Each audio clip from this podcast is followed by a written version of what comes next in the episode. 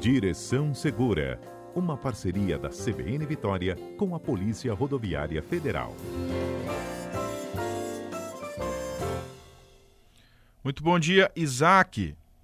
Bom dia, José Carlos. Bom dia a todos os ouvintes da Rádio CBN.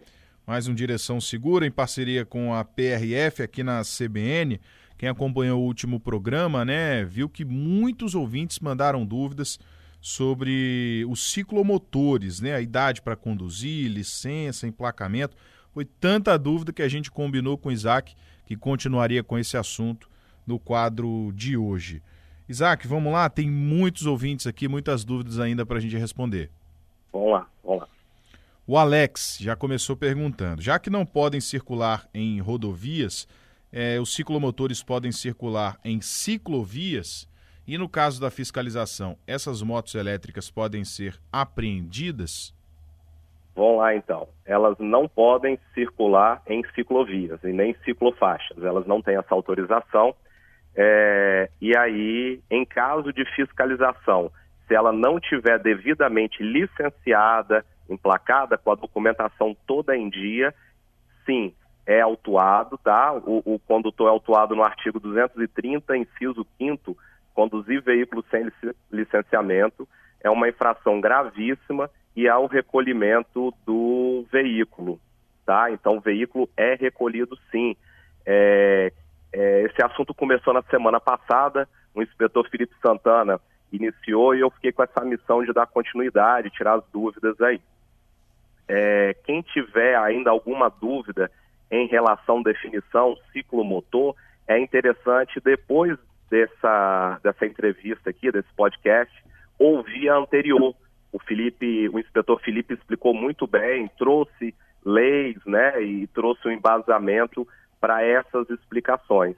Então a gente vai tirando as dúvidas. Quem estava antenado na semana passada vai entender direitinho e quem não estava antenado na semana passada pode ouvir o, a entrevista dele anterior e depois vai entender bem aqui o que a gente vai falar, ok?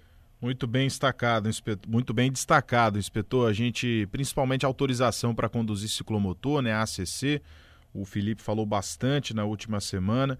Então, os nossos ouvintes que tiverem interesse em ter mais informações, vai lá no cbnvitoria.com.br que você confere na íntegra o Direção Segura da última semana. Mas vamos a mais dúvidas aqui dos nossos ouvintes. O Guto fez uma pergunta bem pertinente. Qual é a idade mínima para conduzir esses veículos ciclomotores? Boa, boa pergunta do Guto. A idade mínima são 18 anos. Né? A gente é, trabalha com, em cima do Código Penal e aí a pessoa penalmente imputável no nosso país é a partir de 18 anos. No CTB prevê crimes, né? o Código de Trânsito Brasileiro prevê crimes e esses crimes são imputados aos maiores de idade. Então, caso, caso houvesse uma redução de maioridade penal no Brasil, por consequência, é, a, a, idade que fosse reduzida, essas pessoas poderiam dirigir. É até uma questão que algumas pessoas nos perguntam: ah, na América você vê jovens de 16 anos guiando, por que aqui não? Justamente por causa disso, por causa da nossa maioridade penal. Reduz, e aí eles vão poder, vai ter uma adaptação, é claro, do, do Código de Trânsito, isso precisa de ser adaptado, e aí eles vão poder guiar sim. Mas respondendo à pergunta do Guto, 18 anos a idade mínima para conduzir ciclomotor. Inspetor, você falou sobre licenciamento, né, sobre emplacamento. A pergunta do Lázaro, feita na semana passada, vem uhum. justamente uhum. a esse ponto. Ele pergunta: qual que é o procedimento para emplacar esses ciclomotores? Porque na maioria das vezes eles são vendidos sem nenhuma orientação para isso e, pelo contrário, os vendedores dizem que é simplesmente montar e andar. É, é, vamos lá, vamos primeiro ao procedimento e depois a gente vai trabalhar com essa parte da venda aí. Uhum.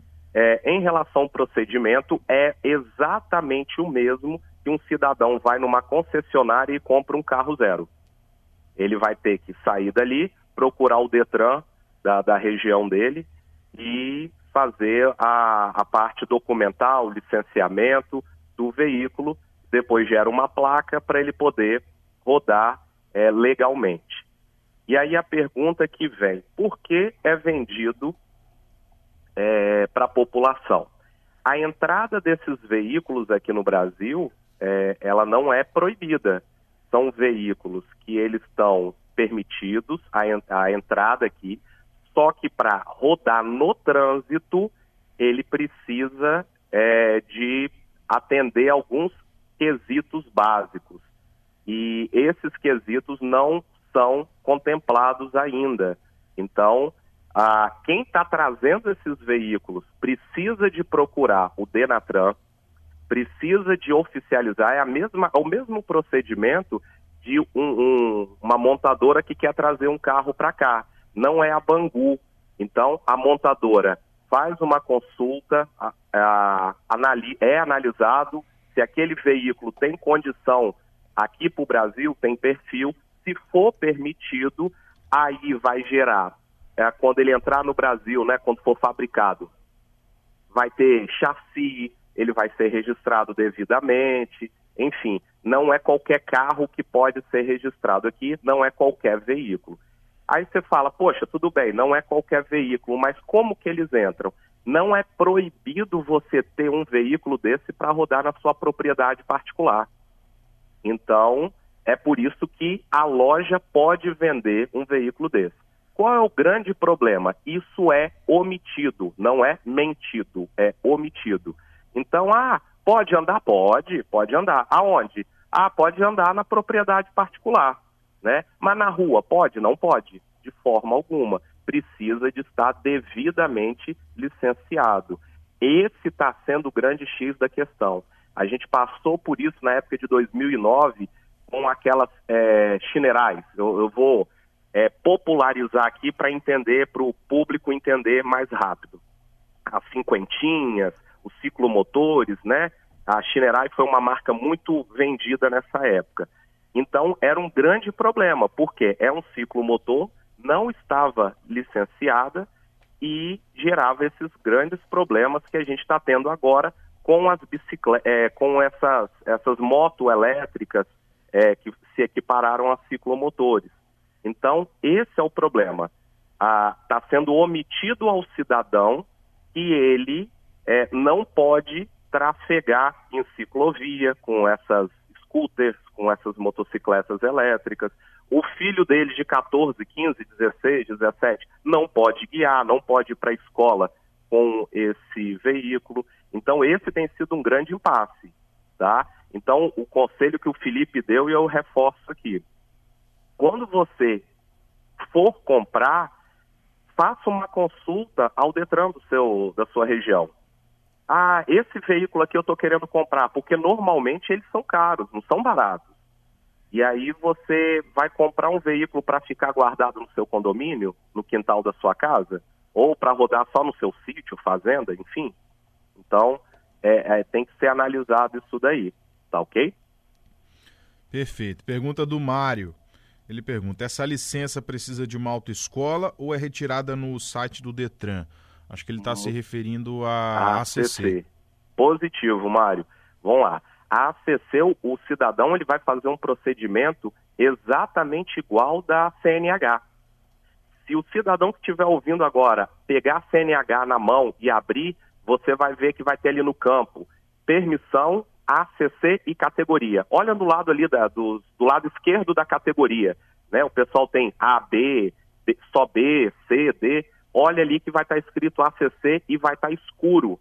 É porque provavelmente você não tem essa permissão, né? Então, o cidadão ele vai procurar um centro de formação de condutores, antigamente chamado de autoescola, ele vai fazer todo um procedimento, vai pagar taxa ao Detran, vai fazer aula teórica e aula prática e, se for aprovado, ele recebe a autorização para conduzir ciclomotor. Qual é o grande X da questão? Porque quase ninguém tem, ou ninguém tem. Por quê? É muito mais negócio você tirar uma categoria A e dirige todas as cilindradas de moto, inclusive uma ACC, do que você dirigir um, é, pagar as taxas para tirar uma ACC e ficar restrita só até 50 cilindradas, que é muito baixo.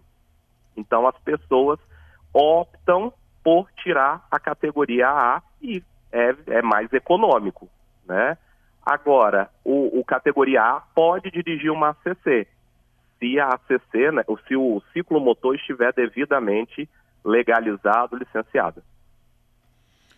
Perfeito, Isaac. Para você que ligou agora aqui na CBN, a gente está conversando com o inspetor da Polícia Rodoviária Federal, Isaac Hor, no quadro Direção Segura, a gente fazendo um tira-dúvidas sobre os ciclomotores, tema da última semana, mas que gerou tanta repercussão que a gente continua respondendo aqui as dúvidas dos nossos ouvintes, que não param de chegar, viu, inspetor? O uhum, muito Valdeir, bom, muito bom, vamos lá. Ele pergunta, é, você, o senhor falou, né, sobre os ciclomotores em propriedades privadas, sítio, fazendas. O Valdeir pergunta: pode rodar nos condomínios e parques, porque são propriedades privadas, mas que tem uma circulação maior de pessoas, né? Condomínio, sim. Agora, parque não. Parque é público. O uhum. condomínio dele, ele pode, pode dirigir lá sem menor problema. Agora, Se for um parque, parque privado, por exemplo. Parque privado, sim. Sendo privado, não, não tem o menor problema. Entendi. O nosso ouvinte Max pergunta: qual a diferença de bicicleta elétrica para ciclomotor? Vamos lá. A bicicleta elétrica, ela não vai ter acelerador. Quando você estiver pedalando, o motorzinho dela elétrico vai te dar um leve. Eu estou falando de uma forma aqui simples, José Carlos, para o uhum. público poder entender. Esses dias eu vi uma bicicleta elétrica e eu fiquei fascinado. Era uma ladeira até bem íngreme e o cidadão estava subindo a ladeira como se ele tivesse é, nem pedalando direito. Ele dava uma pedalada leve e, na verdade, quem estava dando um apoio para ele ali era o motor elétrico. Ele pedalava e o motor o ajudava. Não tem acelerador. Isso é uma bicicleta elétrica. A partir do momento que tem acelerador, aí vai caracterizar como ciclomotor. Em dúvidas de dois ouvintes aqui, tanto o Guto quanto o Giovanni.